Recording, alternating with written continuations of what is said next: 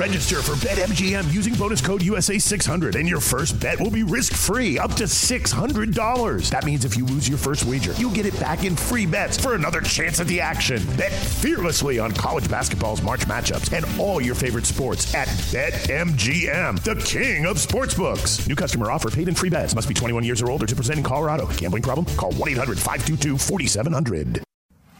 Habla español, amigo. Español, amigo. Damas y caballeros, están escuchando Hablemos MMA con Danny Segura. ¿Qué tal a todos y bienvenidos al episodio número 21 de Hablemos MMA? Les habla Dani Segura, periodista de MMA Junkie USA Today Sports y también, como ya saben, el host de este programa. En esta edición número 21 de Hablemos MMA vamos a empezar con un resumen de lo que vimos en cuanto a eventos. Obviamente tuvimos Velator 254 el jueves por la noche y el sábado por la noche tuvimos UFC 256. Fácilmente una de las mejores carteleras, probablemente la mejor cartelera que hemos visto en este 2020 encabezada por una de las mejores peleas que hemos visto en toda la historia, fácilmente la mejor pelea que hemos visto en la categoría de los hombres de las 125 libras, un combate buenísimo entre el campeón actual Davison Figueredo y el mexicano amigo de este programa Brandon Moreno. Entonces, bueno, voy a dejar esa charla para el principio de este programa con ese primer segmento, pero sí, muchísimo, muchísimo de qué hablar con esa cartelera. Y bueno, también no nos podemos olvidar que Bellator 254 también fue un, buen evento que nos dio eh, unos resultados un poquito de pronto sorprendentes, entonces también ahí vamos a estar hablando de eso. Luego en la mitad del programa vamos a estar hablando con la colombiana Sabina Mazo, que regresa a la jaula en febrero. Va a retarse contra la ex retadora de título Alexis Davis. Esta va a ser su primera pelea en las 135 libras, entonces bien interesante. Entonces eh, ahí estuve hablando con Sabina acerca de su decisión de subir a las 135 libras. Nos afirmó de que no va a dejar las 125, que esa sigue siendo su categoría, pero ahí más adelante eh, van a ver por qué está decidiendo subir una categoría para su siguiente combate. Y para terminar, como ya saben mi gente, les tenemos todas las noticias de la semana y sí que hubo bastante que hablar. Anthony Johnson ahora aparentemente es peleador oficial de Bellator. Rachel Ostovich ya no está con UFC y muchas otras cosas más pasaron. Así que a lo último del programa les tenemos las últimas noticias. Así que sin más espera, hablemos MMA. Empezamos con un resumen de eventos. Como les dije, tuvimos Bellator 254 el jueves y UFC 256 el sábado. Entonces empecemos con la cartelera más grande, UFC 256, y a lo último rápidamente repasamos lo que vimos en Bellator. UFC 256, un evento que se dio a cabo en Las Vegas, Nevada. Como les dije, un evento encabezado por una pelea de título en el peso mosca obviamente el campeón Davison Figueiredo defendiendo su título contra Brandon Moreno. ¿Y qué les puedo decir de ese combate? Como les dije, o sea, yo estaba viendo este deporte ya por una década, yo estaba cubriendo este deporte profesionalmente ya por un poquito más de cinco años y esta pelea fácilmente una de las mejores que he visto en toda mi vida. Sin duda la mejor pelea en la, categoría de los hombres en las 125 libras y fácilmente una de las mejores peleas que hemos visto en este año. Para mí está entre Joanna Jacek contra Jean Wei y esta. Esas fueron las dos mejores peleas que hemos visto. Ahora, si ustedes dicen que la mejor es Weili contra Joanna, ok, pues la verdad no tengo mucho que decirles porque ese también fue tremendo pelón. Yo estuve ahí en persona. Y también si me dicen que no, que es la de Figueredo Brandon, también no tengo ningún problema. O sea, ahí están las dos muy, muy cerradas. Pero bueno, un combate muy interesante, un combate que terminó en un empate. Solo un juez juzgó esa pelea para Davison Figueredo, 48-46, que no sé cómo, pero lo hizo. Y luego otros dos jueces un poquito eh, con unos puntos, con un puntaje un poco más certero, teniendo esa pelea 47-47, un empate. Y recuerden que le habían quitado un punto al campeón Davison Figueredo debido a una patada ilegal. O sea, que si no hubiera sido por esa patada, Davison Figueredo hubiera ganado. Ahora, se puede decir un argumento, bueno, y si no fuera por esa, esa patada, ¿no? Que fue eh, debajo del cinturón, pues quién sabe, de pronto el Brandon Moreno hubiera tenido hasta más energía, mejor movimiento, uno no sabe, pero sí se vio bien afligido de ese patadón. La verdad que hasta a mí me dolió viendo eso en vivo, estuvo terrible. Y sí, un combate interesante. Para mí el primer round fácilmente se lo llevó Davison Figueredo, aunque Brandon Moreno ahí fue donde empezó a mostrar que, hey, yo estoy aquí en este combate. Probablemente el mejor round de Davison Figueredo porque estaba fresquito. Ya lo último se empezó a cansar y vimos el cardio de Brandon Moreno ya empezar a afectar a Davison Figueredo porque le empezó a coger ventaja en el transcurso de la pelea. Entonces, bueno, como les dije, yo tuve ese round facilito para Davison Figueredo ese primer round. Los jueces también estuvieron de acuerdo y juzgaron esa, ese round, ese asalto, un 10-9 para Davison Figueredo. Luego en el segundo round, ese sí estuvo bien reñido. Yo pensé que Brandon Moreno hizo lo suficiente para ganarlo, pero nada más un juez lo vio así, dándole un 10-9 a Brandon Moreno y los otros dos dándole un 10-9 a Davison Figueredo. El tercer round también estuvo bien reñido, pero ahí ya se estaba notando un cambio de momentum, un cambio de vientos. Ya Brandon Moreno estaba cogiendo bastante cancha en ese octágono. Otra vez yo pensé que en Figueredo hizo lo suficiente para ganar ese round, pero tuvo una patada ilegal, entonces le descontaron un punto y ese round todos los jueces lo tuvieron un 9-9, así como yo y muchas otras personas. Ya en el cuarto round, ahí fue cuando Brandon Moreno se vio desatado, se vio eh, que ya estaba en control del combate y ahí fácilmente el mejor round de la pelea para Brandon Moreno. Todos los tres jueces juzgaron ese round un 10-9 para el mexicano. Y el quinto round vimos que Brandon Moreno, aunque no se veía tan cansado como el Davison, se veía eh, un poco afligido, o sea, no estaba mandando puños y vimos que en su brazo izquierdo tenía como una pelota en el antebrazo y también lo vimos como un poco penoso, ¿no? No, no estaba mandando muchos puños. Luego, después del combate, Brandon Moreno reveló que tuvo algún tipo de lesión en su hombro, que él escuchó ahí algo raro y le dolía y no podía mandar los jabs y no podía mandar esas izquierdas. Entonces, eh, obviamente, eh, con un problema así, pues eso le afectó su desempeño y, qué tantos puños mandaba. Y ahí fue cuando el Davison, que estaba bien cansado, tomó ventaja. Yo para mí juzgué ese round un 10-9 para Davison Figueredo. Ahora, dos de los jueces vieron lo mismo, excepto uno. Junichiro Camillo le dio ese round para el mexicano Brandon Moreno, que eso sí estuvo un poquito cuestionable. Para mí me pasó, para mí yo pensé que Davison Figueredo hizo lo suficiente para ganar ese round, aunque estuvo reñido, no, no estuvo tan decisivo como otros rounds que vimos en ese combate. Pero bueno, aún así, como les dije, yo le había dado el segundo round a Brandon Moreno, entonces eh, yo tenía esa pelea un empate, 47-47. Entonces, al final de combate me pareció el puntaje, el juzgado correcto. Como sabemos en las artes marciales mixtas, el campeón retiene su título después de un combate, entonces, después de un empate, perdón. Entonces, eh, sí, vimos a Davison Figueredo tener el resultado favorable porque el objetivo de Davison es retener su cinturón y eso fue lo que hizo esa noche. Y el objetivo de Brandon como retador es quitarle el cinturón al campeón y él no pudo hacer eso esa noche. Entonces de pronto se ve como un resultado no muy favorable para Brandon. De pronto, aunque es un empate, se ve un poquito como una derrota. Pero la verdad que para mí esto fue toda una victoria para Brandon Moreno. Sí, el resultado no estuvo ahí, pero el respeto que Brandon Moreno ganó. Y no solo que ganó, pero que se merecía. Porque Brandon Moreno es un peleador excelente. Estuvo increíble. O sea, vimos todos los peleadores felicitar a Brandon Moreno. Charles Oliveira, que peleó en el evento coestelar, fue a felicitar a Brandon Moreno personalmente y a tomarse una foto con él. Vimos a Eddie Alvarez, el ex campeón de pesos ligeros de UFC, eh, mandarle unas felicitaciones a Brandon Moreno ahí por Twitter diciendo que es un nuevo fan del mexicano. Igualmente, Nate Díaz, que es obviamente una estrella muy grande de este deporte, también estuvo felicitando a Brandon Moreno.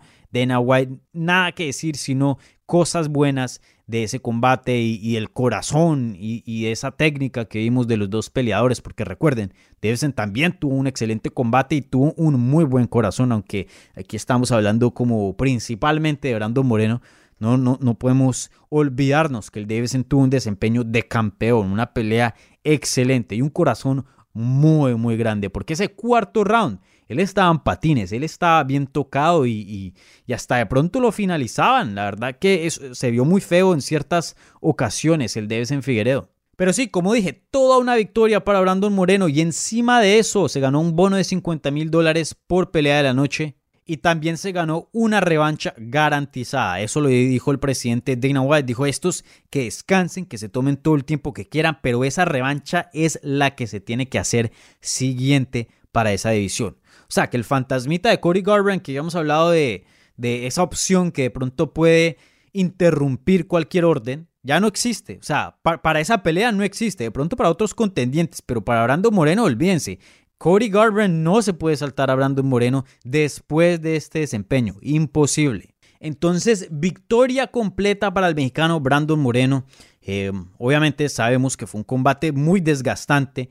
Y antes de eso, y para los dos, ¿no? Y antes de eso, pues hace 21 días habían peleado, imagínense. Obviamente unas peleas relativamente suaves. Los dos ganaron en el primer round en UFC 255, pero de todas maneras tuvieron que hacer el corte del peso, de peso. Eh, los golpearon, ¿no? Algo en ese combate, entonces pues sabemos que, que ya venían un poco desgastados, ¿no? Entonces lo que se merecen esos dos campeones, y les voy a decir los dos campeones porque, o sea, ese fue el material que vimos esa noche. El campeón, Davison Figueredo, comprobando otra vez por qué es campeón y también viendo que Brandon Moreno tiene todo para ser campeón también. Entonces, eh, así les digo, los dos campeones necesitan su tiempo libre, su tiempo off, necesitan un break, un descanso, recuperarse y esa revancha hacerla ya en el 2021. Pero qué peleota. Felicitaciones al Davison y a Brandon Moreno por darnos la mejor pelea que hemos visto en las 125 libras en cuanto a la categoría de hombres y bueno, darnos una de las mejores peleas de todos los tiempos. Bueno, y ahora pasamos al evento coestelar. Resulta que en las 155 libras, Charles Oliveira le gana al ex campeón interino Tony Ferguson vía decisión unánime. Un desempeño extremadamente dominante de Charles Oliveira. La verdad que no me lo esperaba. Y Charles Oliveira lució muy bien. O sea, ya está en otro nivel. Es un peleador que está ascendiendo en este deporte en cuanto a, a su técnica, a su nivel.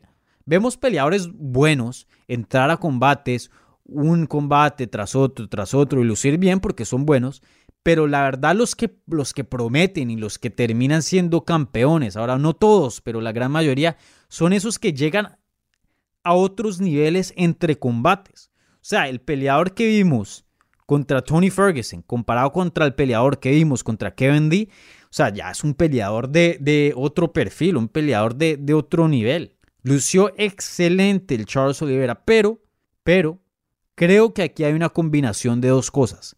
Obviamente eh, el desempeño tan bueno que tuvo Charles Oliveira y esos niveles de técnica que está alcanzando y de experiencia también. Eso añadido a que Tony Ferguson no fue el Tony Ferguson que estamos acostumbrados de ver. Yo no vi a muchas personas hablando de esto, pero para mí ese Tony Ferguson que vimos esa noche no es el Tony Ferguson que estamos acostumbrados de ver. El Tony Ferguson que estamos acostumbrados de ver es mucho mejor en el suelo, es mucho más explosivo en el suelo, inventa más en cuanto a ser un peligro. La verdad que Tony Ferguson es un peligro literalmente en su espalda, eh, saltando en un pie, donde sea. Ese Tony Ferguson siempre es un peligro. Y en ese combate eso fue lo que no vimos, peligro. La verdad que Charles Oliveira ganó ese combate sin ningún riesgo. Bueno, lo cortaron un poquito, pero aparte de eso no vimos ningún escenario, no vimos ninguna situación donde uno diga, un momentico, aquí se le está poniendo la cosa fea, aquí tiene que tener cuidado. No, nada de eso. Fue totalmente dominante el Charles Oliveira. Y más o menos se esperaba algo así en algún punto. Obviamente Tony Ferguson ha estado en tremendas guerras, ya tiene 36 años de edad, ya ha peleado por mucho, mucho tiempo. Entonces ya le venía alguna hora que iba, se iba a ver viejo. Y se vio viejo esta noche. Ahora, no tan viejo como para decirle, hey, Tony Ferguson, eh, retírate. No, no, no, para nada. De todas maneras, la versión que vimos esa noche le gana el 85% de los pesos ligeros. Pero sí se vio un bajón, sí se vio un bajón. Ahora, pasa muchas veces que a, los peleadores les pasa que simplemente no fue la noche adecuada para ellos y simplemente es un bajón, pero un bajón temporal y ya el próximo combate o, en dos, tres combates ya regresan eh, a su nivel normal o hasta lo pasan. Pero pues como les dije, ya con 36 años de edad, con tanto millaje, pues la verdad que el futuro sí, sí se ve complicado. Vamos a ver cómo luce, pero ya son dos derrotas muy feas, porque recuerden, la de Justin Gage terrible y esta también fea. Entonces ya dos derrotas consecutivas donde el Tony Ferguson no se ve bien. Ahora, sigue siendo top. Yo sé que estoy, haciendo, estoy siendo un poquito dramático aquí hablando de Tony Ferguson. Él sigue siendo uno de los mejores, fácilmente un top, ¿qué? 3, 4 de pronto. Eh, top 5 definitivamente. Pero si uno empieza a cuestionar el futuro de Tony Ferguson. Entonces vamos a ver qué le sigue a Tony Ferguson. Para mí, de en un escalón abajo, de él en un escalón. El Charles Oliveira está ahí arribita con los mejores. Entonces, no sé, de él en la revancha de Rafael Dos Años, otro peleador veterano ya con una edad avanzada de pronto.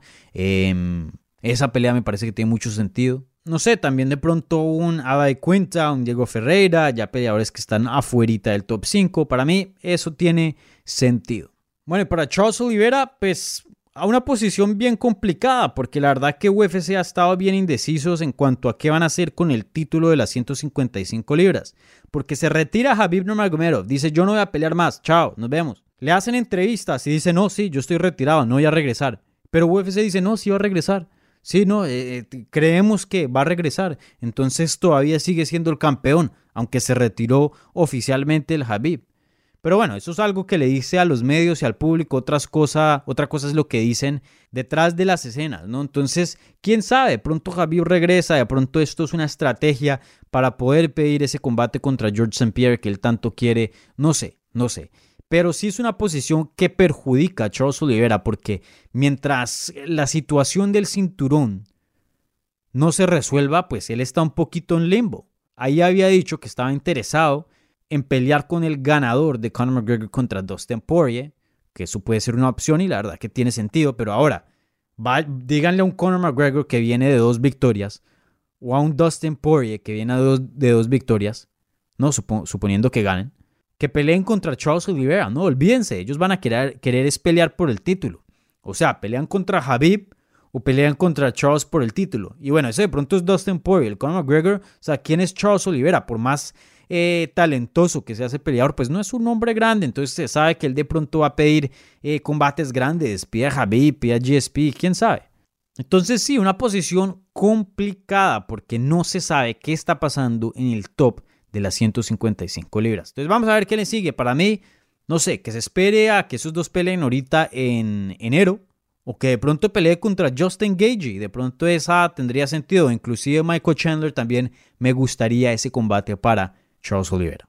Bueno, y rápidamente también tuvimos otros resultados muy muy impresionantes. Como les dije, esta fue la mejor cartelera que hemos visto en todo el año. Justo antecitos de ese combate resulta que Mackenzie Dern le gana vía decisión unánime a Virna Yandiroa, un combate muy sufrido, un combate donde Mackenzie Dern tuvo que pelearla, le rompieron la nariz y aún así estuvo eh, caminando hacia el frente y proponiendo la pelea, ¿no? La verdad que Mackenzie Dern, como le había dicho en la previa de Hablemos MMA, eh, Mackenzie Dern es un prospecto y una peleadora que me fascina mucho, porque la verdad que una peleadora que tiene un background en Jiu-Jitsu muy, muy bueno. Y ahora vemos que las manos, o sea, son peligrosas. Es una peleadora que tiene buen striking, que ha comprobado que tiene poder en sus manos. Entonces se está volviendo una peleadora muy, muy, muy completa. Ya le falta uno o dos combates más donde la vamos a ver contra las grandes, ¿no? Una Rose Namajunas, una Jessica Andrade, una Joanna Jonjacek ya ese tipo de combates, pero está ahí, está cerquitica la Mackenzie Dern. Recuerden, tres victorias consecutivas y luciendo muy bien, ¿no? También resulta que Kevin Holland le gana a Jacare Sousa, el veterano, vía knockout en el primer round. Eh, un desempeño muy bueno de Holland, la verdad que eh, noqueó y, puso a, a en una posición muy complicada, estando en su espalda. La verdad que no sé cómo genera tanto poder de esa situación, de esa posición en la que se encontraba, pero súper impresionante. Eh, Kevin Holland lució súper, súper bien, pero a la misma vez, así como el evento coestelar, vimos que un peleador se vio muy, muy bien, pero a la misma vez vimos que Jacare, sea, se ve en buena forma, tiene la experiencia, sabemos que tiene el jiu-jitsu, pero ya viene de muchas derrotas y, ya no se ve muy bien como antes. Ya son tres derrotas consecutivas para Jacare. Nada más tiene una victoria en sus últimos cinco combates. Entonces, una posición muy, muy complicada. Vamos a ver qué le sigue. UFC ya había hablado que van a cortar a bastantes peleadores ahorita que antes de que se acabe el 2020. Entonces, quién sabe, quién sabe si Jacare va a ser uno de esos, porque ya tiene, ya están sus 40, creo que tiene 40 y 41 años de edad. Y pues viene de varias derrotas. Mm, quién sabe si, si le den otra oportunidad. Vamos a ver, vamos a ver. Y en esa misma posición está Junior Dos Santos, que, que peleó antes de esa pelea, abriendo la cartelera estelar y perdió vía knockout técnico en el segundo round contra el francés Cyril Gane. Y saben que Junior es un caso interesante porque él no se ve mal, él pelea bien. De hecho, o sea, él está con cuatro derrotas consecutivas donde lo finalizaron en todos los combates. Pero en todos esos combates luce bien. O sea, se ve un peleador ágil para el peso pesado, rápido, eh, que todavía tiene un buen golpe. Un peleador que pelea inteligente pero ya la quijada no es igual y en los pesos pesados la quijada es esencial. De pronto en las 125 libras uno, uno puede llegar al top y hasta ser campeón con no una muy buena quijada, ¿no? O sea, no diciendo que con la peor quijada del mundo, pero no, no una quijada legendaria. O sea, vemos a Cory Garburn, es un buen ejemplo. Pero en los pesos pesados saben que no, eso ya es un requerimiento. O sea, con los puños que se intercambian en esa categoría, toca tener un buen aguante y Junior Dos Santos simplemente ya no lo tiene. Para mí que él sí se beneficiaría de cambiar de promotoras. O sea, de irse a un Bellator, de, irse a una promoción donde el talento sea un poquito menor, porque él todavía tiene el talento para ganarle a esos. Simplemente no con los mejores del mundo, porque en esa categoría, como les dije, cualquier golpecito, si no tienes una buena quijada, te manda la luna fácilmente. Pero bueno, también si Junior de Santos se quisiera retirar, no me molestaría para nada. Tenía una carrera excelente ya ha alcanzado muchos logros y bueno, ya tiene mucho, mucho millaje, sobre todo en esa categoría. Es difícil verlo ya que lo noquearan otra vez, porque la verdad que hemos visto knockouts muy feos para Junior Dos Santos. Y para Cyril Gane, pues este más o menos lucía como una pelea que era un salto muy grande para él en cuanto a experiencia, pero eh, yo mismo lo dije en Twitter, él peleándose un peleador experimentado, o sea, si si yo le dijera, este Cyril Gane apenas tiene 7 peleas, mucha gente no me creería. Se pelea fácilmente como si tuviera 20 peleas. O sea, el jiu-jitsu él es muy bueno, su striking es muy bueno, tiene paciencia, se controla en el octágono muy bien. Entonces es un peleador que promete para bastante. Vamos a ver qué tan lejos llega en esta edición, pero para mí que tiene un potencial gigante. Bueno, y con eso concluyen los resultados de UFC 256. Yo sé que un poquito larguito, pero como les dije, una cartelera muy muy buena, entonces había bastante de qué hablar.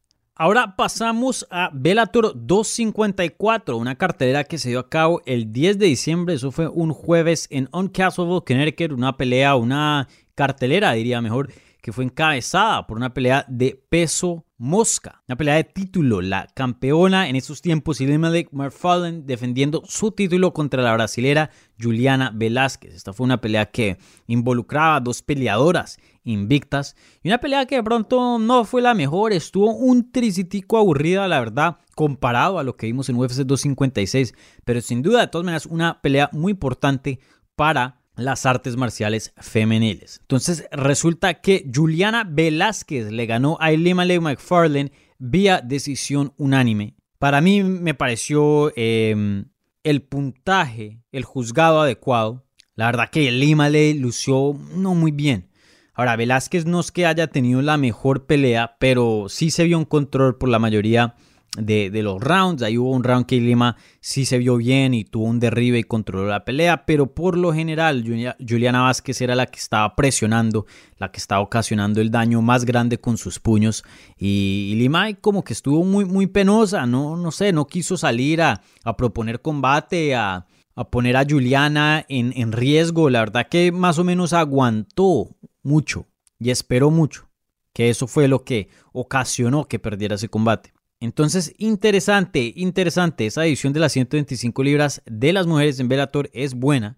Y por ejemplo, esto le abre mucho campo a una Liz Carmouche, ¿no? Que ya no tiene que pelear con su amiga Lima Ley. Entonces, de pronto vemos a, a, la Liz Carmouche pelear ahí. No sé, hay varios nombres interesantes para Juliana Velázquez. También el evento coestelar, Magomed Magomedov le gana a Mateus Matos vía decisión unánime. Un combate muy muy bueno, este sí que me gustó bastante. Y Magomed Magomedov, un peleador excelente. Para mí, Magomed Magomedov es uno de los mejores de las 135 libras, no solo en Bellator, pero en el mundo. Un peleador con apenas 28 años de edad, un peleador que solo tiene una derrota y esa derrota fue contra el campeón actual, Peter Young, cuando pelearon en ACB. Y bueno, también tener en cuenta que Magomed Magomedov tiene una victoria también sobre Peter Yan, entonces están ahí uno y uno. De pronto en el futuro, si Magomed Magomedov sigue ganando peleas y se vuelve un, peleador bien grande y, coge nombre en los Estados Unidos, de pronto esa pelea con Peter Yan sería interesante en el futuro. Quién sabe si, si UFC lo traería de Bellator, quién sabe, pero pues eh, ese tipo de historia con el actual campeón de UFC siempre pues ayuda, ¿no? Y, bueno, hace las cosas muy interesantes porque esa, esa comparación siempre va a existir. Pero sí, se vio extremadamente dominante, una lucha muy buena, unos derribes muy buenos, un juego en el suelo extremadamente bueno. La verdad no vimos mucho de su striking, pero él mismo había dicho que nada más peleó como en un 60%, que que el tiempo que no estuvo peleando, su primera pelea en Bellator, los nervios, esto, lo otro, lo afectó y no pudo mostrar todo su juego. Entonces es un peleador que promete bastante y fácilmente, fácilmente puede llegar a ser campeón en esa edición. O sea, si lo llegan a poner contra Juan Archuleta hoy día, el campeón de las 135 libras, yo me iría con Magomed Magomedo, ¿sabían? Entonces sí, muy interesante, muy, muy interesante. Vamos a ver qué le sigue a Magomed Magomedo. Para mí, no lo pongan en una pelea de título por ahora, déjenlo que coja nombre, o sea, está comprobando que es un buen peleador. Denle otros eh, nombres que de pronto le suban el perfil y ahí sí después en uno o dos combates lo pongan contra el campeón. Bueno, y con eso concluyen los resultados que vimos en el transcurso de la semana en cuanto a eventos. Ahora pasemos a la entrevista de la semana con la colombiana Sabina Mazo. Hablemos MMA con Danny Segura. Ahora se une al programa una de las mejores peleadoras que ha salido de Colombia, un prospecto muy grande en el MMA femenil, también una ex campeona de LFA y también actual peleadora de UFC. Estamos hablando con The Colombian Queen, Sabina Mazo. Sabina, ¿cómo estás? Y bienvenida de vuelta al programa. Muchas gracias. Eh, sé que la última vez que, que estuve por aquí en el programa fue justo antes de mi pelea pasada y pues sí, bueno, feliz, contenta de, de, de poder llevar buenas noticias de que próximamente tenemos combate. Claro, sí, y justo en el programa pasado nos habías comentado que eh, tenías interés de probar las 135 libras y, y bueno, eso fue con, una pelea ya planillada, pero pues eso para el futuro. Y resulta que ahora para tu siguiente combate vas a estar peleando contra Alexis Davis en las 135 libras. Y, bueno, eso, esa pelea se va a dar el 27 de febrero. Entonces, eh, cuéntanos, ¿cómo se dio a cabo esta pelea? ¿Esto fue ya algo que tenías planeado? que hago esta pelea contra Justin Kish y ya, ahora sí voy a probar las 135 libras.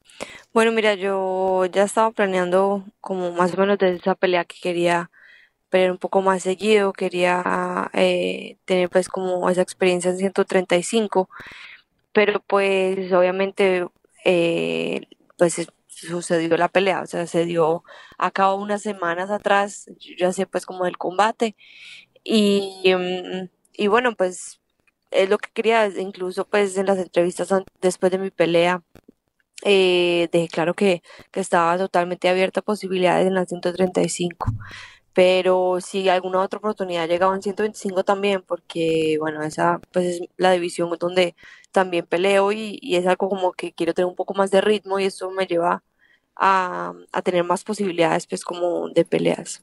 Sí, ah, entonces tú le habías dicho a UFC como, ok, estoy disponible para 135, 125, lo que salga, y ellos te ofrecieron 135. Sí, exactamente.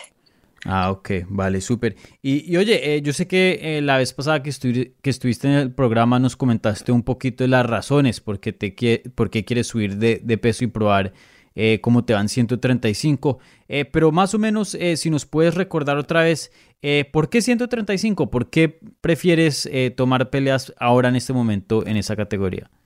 Bueno, mira, yo creo que estoy en un momento en que eh, pues como te dije anteriormente, me gustaría tener un poco más de experiencia y como más campo dentro del octágono. Y pues esto me ayuda a tener un ritmo de pelea un poco más alto, donde yo puedo pues eh, coger peleas en, en 135, en 125, uh -huh. eh, más experiencia, diferentes eh, peleadoras, ¿cierto? Entonces, eh, es por ahí, o sea, es, una, es uno de los, de los motivos eh, o las razones pues por la cual eh, pues, sí estoy abierta a... Y, y, bueno, aparte de la actividad, eh, ¿qué, ¿qué, tanta curiosidad tienes en ver? Bueno, vamos a ver cómo me va en el corte de peso, cómo me siento el día de la pelea y, no solo eso, pero cómo sale mi desempeño 10 libras más pesada. Claro, claro, obviamente sí, eh, pues da curiosidad y además porque el entrenamiento también es un poco diferente en el área pues como de, eh, de condicionamiento físico, ¿cierto? Es una de las cosas que me he enfocado bastante pues últimamente y pues ya incluso pues se siente que es diferente el cuerpo, entonces obviamente va a tener unos resultados diferentes en, en el cuerpo y como tú dices son 10 libras de más que que, pues, que a la hora de cortar no, no van a ser necesarias. Claro. ¿Y crees tú que de pronto haya una posibilidad de que, o sea, te sientas muy bien en las 135 libras y digas, no, de pronto, ¿sabes qué? Yo creo que esta va a ser mi categoría y aquí me quedo. Bueno, pues eh, yo creo que solamente voy a poder saber eso el día de la pelea, ¿cierto? Uh -huh. Pero, pero yo tengo planes de, de, de, seguir peleando en las 125 libras. Es una visión que me siento bien eh, a la hora de pelear, en la hora pues como de, de, dar el peso.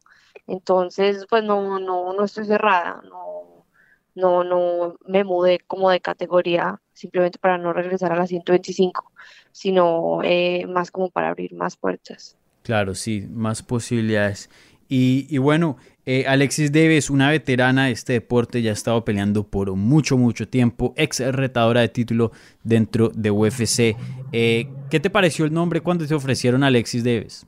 Eh, bueno, exactamente cuando me, me, me, dijeron la propuesta pues, de pelear, me pareció que era ideal porque es una peleadora que, como tú dices, tiene mucha cancha, ya tiene un nombre eh, dentro de las artes marciales mixtas pues hace ya un tiempo. Entonces, eh, para mí pues era como un nombre que, que, me puede ayudar muchísimo a llegar a donde yo quiero. Y, y bueno, ella, eh, si no estoy mal, es la número 12 en, en el ranking femenino de las 125 libras. Uh -huh. Entonces también está como encaminándose para, para lo que yo también quiero, ¿cierto? Entonces fue excelente propuesta pues que, que me ofrecieron. Claro. ¿Y, ¿Y, cómo es ese combate? Obviamente ella tiene eh, mucha experiencia. Sus últimos combates, eh, creo que sus últimos tres eh, viene eh, en derrotas, pero pues de todas maneras eh, peleando con las top de la división. ¿Cómo la ves a ella ahora mismo en, su carrera? Claro, yo creo que em, tiene mucha experiencia y por eso pues está o ha llegado donde ha llegado las últimas tres peleas fueron con peleadoras que ya están rankeadas en la división. Entonces, eh, yo creo que viene, ella viene con fuerza, ella viene, obviamente no, nadie, nadie quiere llegar a, a perder, ¿cierto? Y, y, y bueno, pues igual espero pues que, que ella simplemente dé lo mejor de ella. Sí, y muy interesante aquí, obviamente como habías mencionado, Alexis Deves eh, ya desde hace varios combates está peleando en las 125 libras, pero pues su trayectoria más grande fue, fue en las 135. Eh, ¿Crees que, o sea, estás peleando con alguien de 125 en 135? ¿Crees que esta pelea puede tener efectos en, en tu categoría de, del peso mosca? O sea, si llegas a ganar aquí es como si hubieras ganado, o sea, le ganas a alguien rankeado en 125. ¿Crees que te puede ayudar en cuanto a los rankings a pesar de que sean 135? Bueno, pues la verdad, eh, no sé si en el papel vaya a cambiar alguna cosa, ¿cierto? Pero, pero eso solo por la experiencia y solo por el tipo de pelea que, que, yo pueda presentar, eso ya me abre muchísimas posibilidades a, otro, a otras peleadoras eh, en el ranking, ¿cierto? Yo creo que más que todo, más que en el papel, más que si va a afectar o no, yo creo que em, eh, por el tipo de pelea me va a abrir otras pues, las puertas a, a, pelear con, con peleadoras pues como también del ranking. Claro. Sí, definitivamente. Y, oye, ¿y qué tan contenta estás ahora que pues peleas en febrero y, en diciembre vas a poder comer hartos buñuelos y, disfrutar porque ya no tienes que pensar en 125?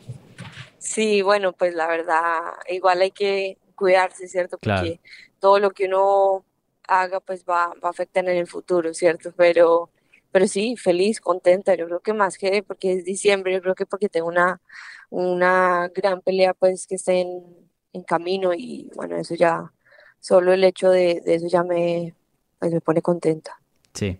Y oye, hablando de, de tu último combate, eh, tuviste una finalización excelente, un desempeño muy, muy bueno. Fue tu primera finalización, si no estoy mal, desde que ganaste el título de LFA. Entonces ya ha pasado un poquito de tiempo. Eh, ¿Qué, ¿Qué, tan chévere y qué tan bueno se sintió eh, volver a, a, tener una finalización y, y, y, volver a sentir ese, ese tipo de emoción?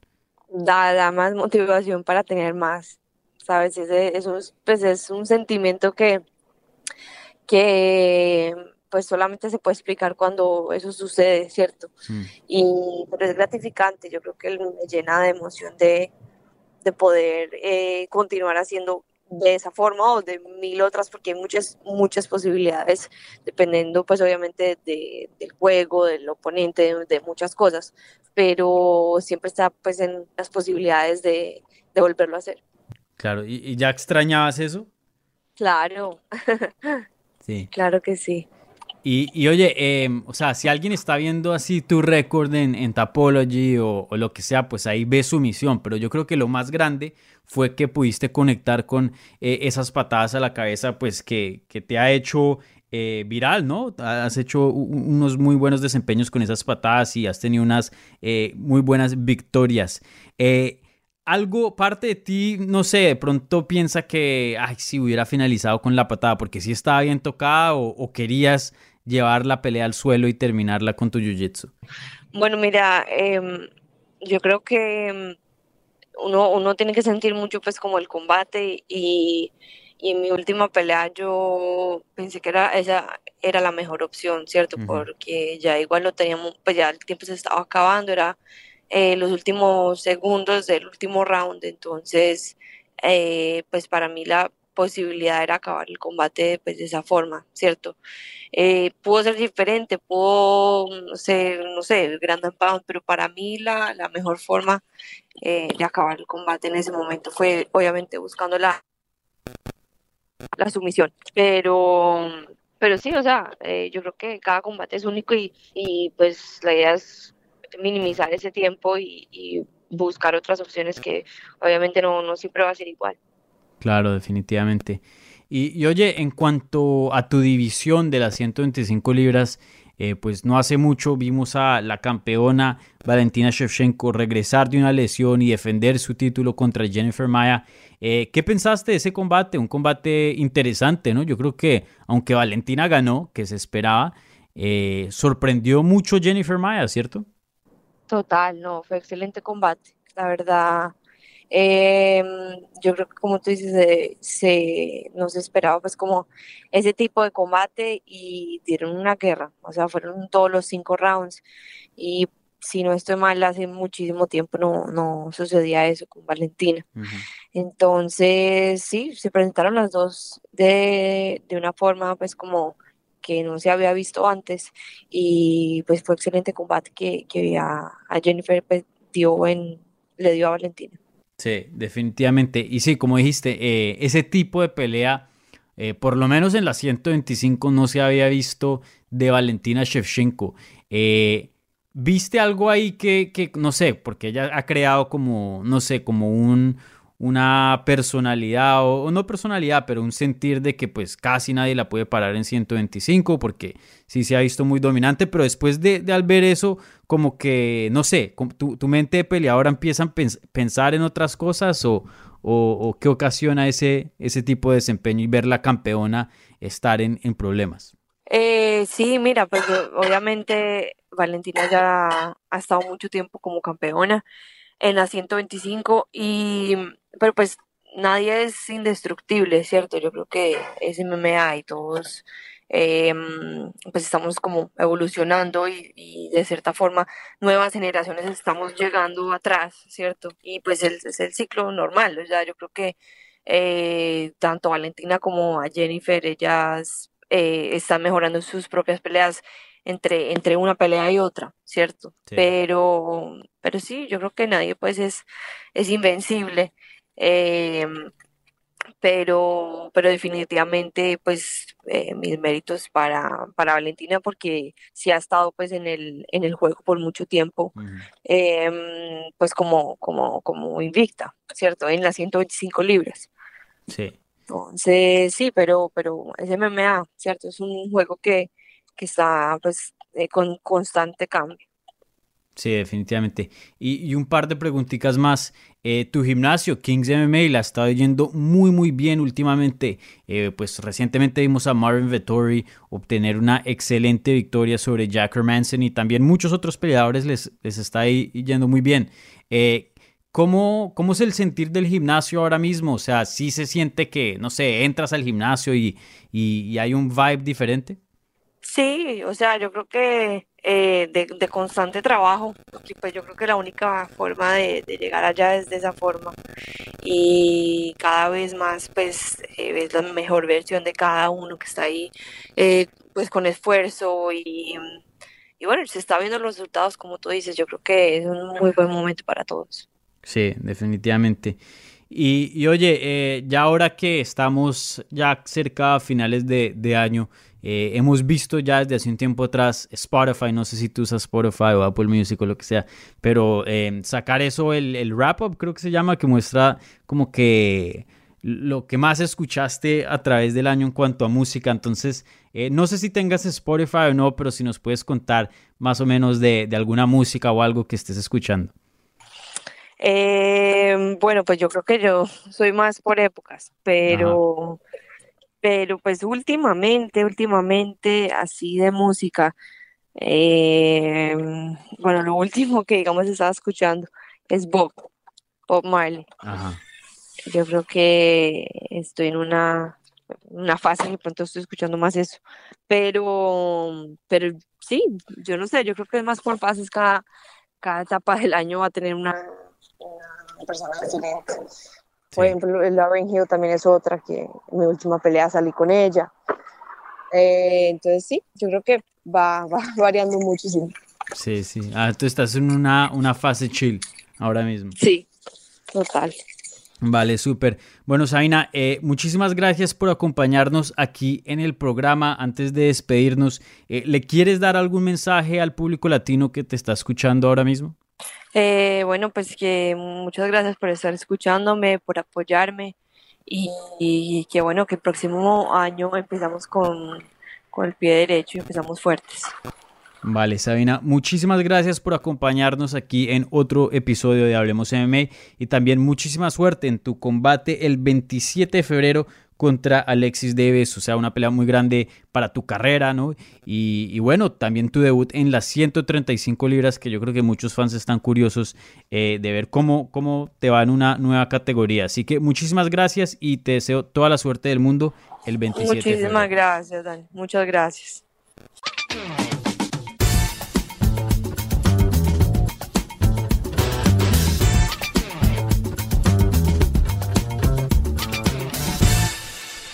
Noticias. Ahora vamos a repasar las noticias de la semana. Empezamos con la más grande. Resulta que el ex retador de título de UFC, Anthony Johnson, ahora está con Bellator. Firmó un contrato con Bellator y oficialmente es peleador de esa promoción.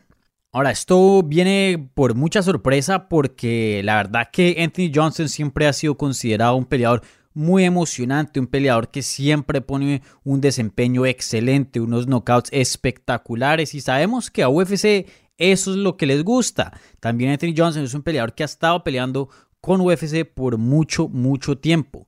Encima de eso, Anthony Johnson tenía contrato con UFC, pero UFC lo dejó ir y fue un acuerdo mutuo. No se sabe qué pasó ahí, ahí le estuvieron haciendo varias entrevistas al presidente de UFC, Dana White, y Dana White había dicho, no, yo tengo una excelente relación con Anthony Johnson, me encanta Anthony Rumbo Johnson, pero hay ciertas cosas que no podemos hablar aquí, que no puedo decir por qué. Pregúntenle a él por qué, qué, fue lo que pasó, pero sí, algo pasó y, pues decidimos em, de ambos lados terminar esta relación y, bueno, que se vaya a Bellator, pero todo bien, seguimos siendo amigos y aquí lo queremos mucho. Entonces no se sabe qué pasó, muy interesante. Todavía eh, no he visto entrevistas de Anthony Johnson. He visto ahí un par, una con Bellator, obviamente, la promoción. Eh, pero Sí, no, no he visto a alguien que le preguntara por qué, qué fue lo que pasó. Entonces vamos a ver qué pasa ahí, pero definitivamente eh, cosas muy interesantes, porque la verdad que esto fue muy inesperado y bueno, una excelente añadición para las 205 libras de Bellator. Entonces eh, vamos a ver qué pasa, pero Anthony Johnson se fue de UFC siendo uno de los mejores, bueno, cuando se retiró hace tres años. Ahora regresa apenas con 36 años de edad. Eso suena bastante, pero no sé, el empaque de Anthony Johnson se ve muy joven y, encima es un peleador que, como les dije, no ha peleado por tres años, entonces no ha estado obteniendo millaje dentro de esos combates. Históricamente no ha, no ha tenido peleas muy duras, generalmente lo someten, lo controlan o él no queda a alguien. La verdad es que rara vez vemos a Anthony Johnson que le den una paliza. Entonces sí, muy interesante, pero oficialmente Anthony Rumble Johnson, ex retador de título de UFC, es un peleador de Bellator.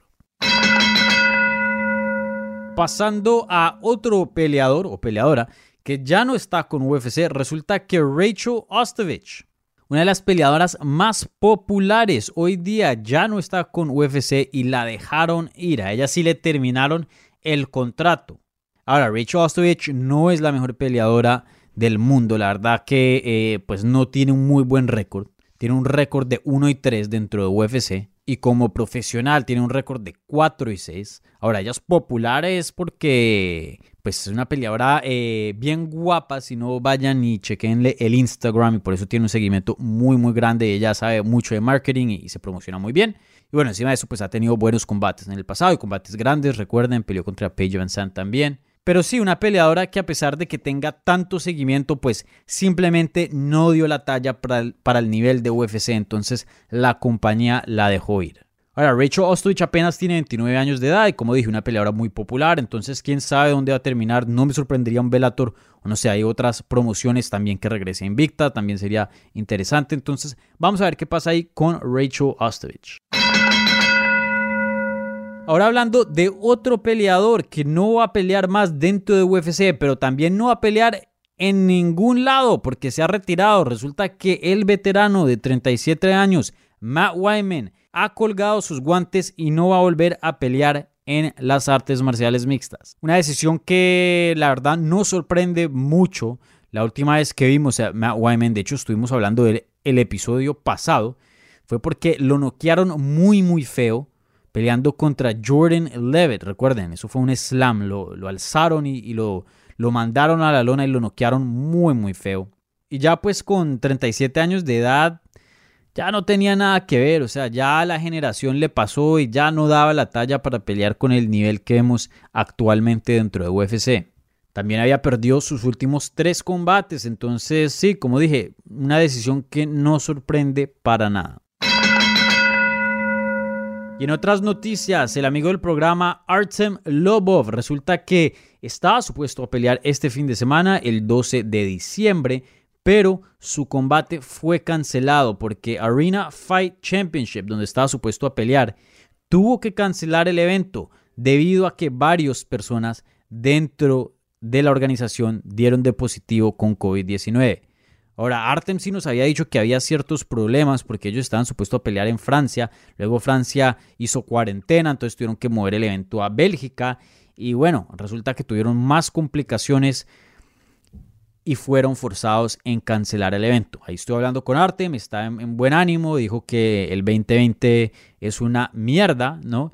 Y dijo que pues sí, un 2020 muy, muy difícil para él, pero aún así sigue con un buen ánimo y espera regresar en el 2021. Entonces, eh, vamos a ver qué pasa ahí con Artem, pero obviamente eh, le deseamos todo lo mejor y pues ojalá que pueda llegar, ojalá, y pues ojalá que pueda regresar de vuelta a MMA pronto. Bueno, y también rápidamente les quería mencionar esto nada más para que lo mantengan en sus radares. Resulta que la hija del ex campeón de peso completo Frank Mir, Bella Mir, ganó su segundo combate profesional en México, peleando en la promoción Icon, que tuvo un evento ahí en Sonora, México, le ganó a Alma Céspedes vía sumisión. Y bueno, Bella Mir ahora tiene dos victorias como profesional y apenas tiene 17 años de edad, todavía está en el colegio, imagínense. Entonces, una peleadora y uno la ve físicamente, es un monstruo muy fuerte eh, esa niña, ¿no? Entonces, una peleadora que promete bastante y vamos a ver qué tan lejos llega en este deporte. Imagínense teniendo al papá, el ex campeón de, peso completo, Frank Mir, que es todo un monstruo, eh, pues tiene, tiene mucho que prometer y, estoy seguro que va a llegar lejos. Entonces, manténganla en sus radares porque quién sabe, pronto en unos años la vemos en alguna promoción grande.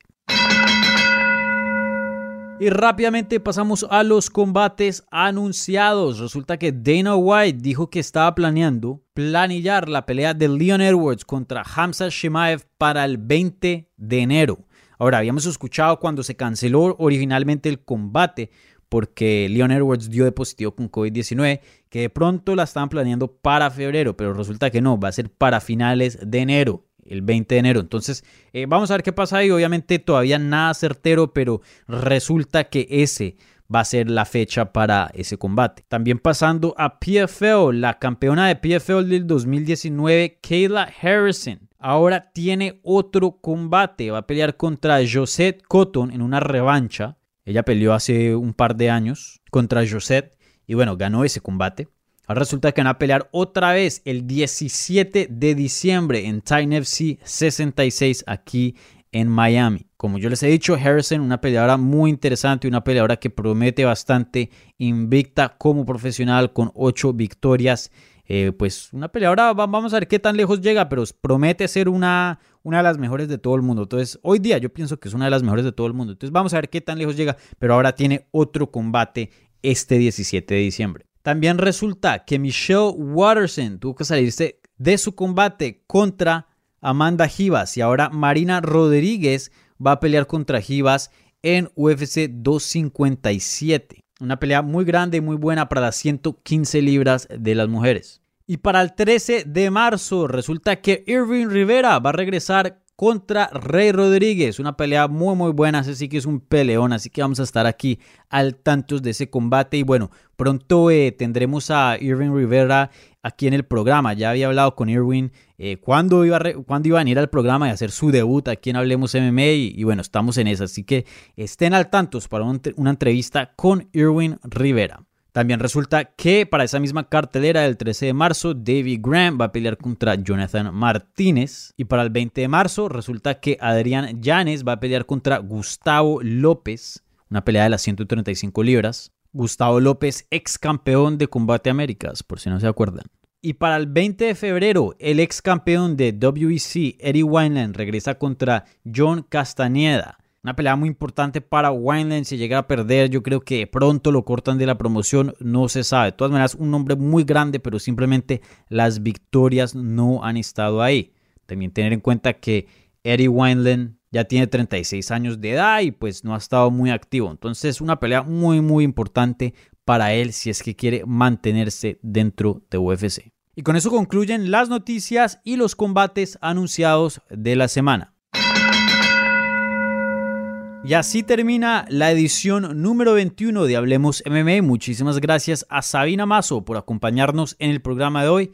Una pelea muy importante que se le viene contra Alexis Davis en febrero. Aquí en MMA Junkie y en el programa, pues obviamente vamos a estar al tanto de ese combate, un combate muy importante para la carrera de ella y, y pues ustedes lo, lo, han escuchado anteriormente, yo he dicho que me encantaría verla en las 135 libras, a ver cómo se ve. De pronto termina siendo una mejor categoría para ella, no se sabe. O sea, la única manera de comprobarlos peleando. Entonces, vamos a ver cómo se ve Sabina Mazo en las 135 libras. Definitivamente, eh, como ella había dicho, eh, un combate muy curioso, ¿no? Vamos a aprender mucho de cómo le va 10 libras más pesada. Y no se les olvide, por favor, síganos en todas las redes sociales, en arroba Hablemos MMA. Ahí estamos formando una comunidad muy bacana, así que únanse. También me pueden seguir a mí en arroba TV en Twitter, Instagram y Facebook. Si disfrutaron del programa, por favor, compártanlo en sus redes sociales y también con sus amigos para que este show pueda seguir creciendo y podamos seguir haciendo cosas más bacanas en el futuro. Así que muchísimas gracias por su sintonía y nos hablamos la próxima semana. Chao.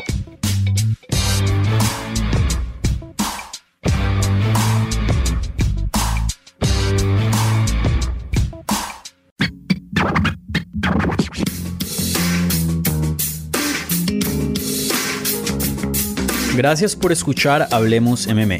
Si les gustó el show, los invitamos a que se suscriban en su plataforma favorita de podcast para recibir episodios semanales. También déjanos tu review o cualquier comentario. Pueden seguir Hablemos MMA en Twitter, Instagram y Facebook en arroba Hablemos MMA. Y me pueden seguir a mí en arroba Dani Segura TV. Hablamos la próxima semana.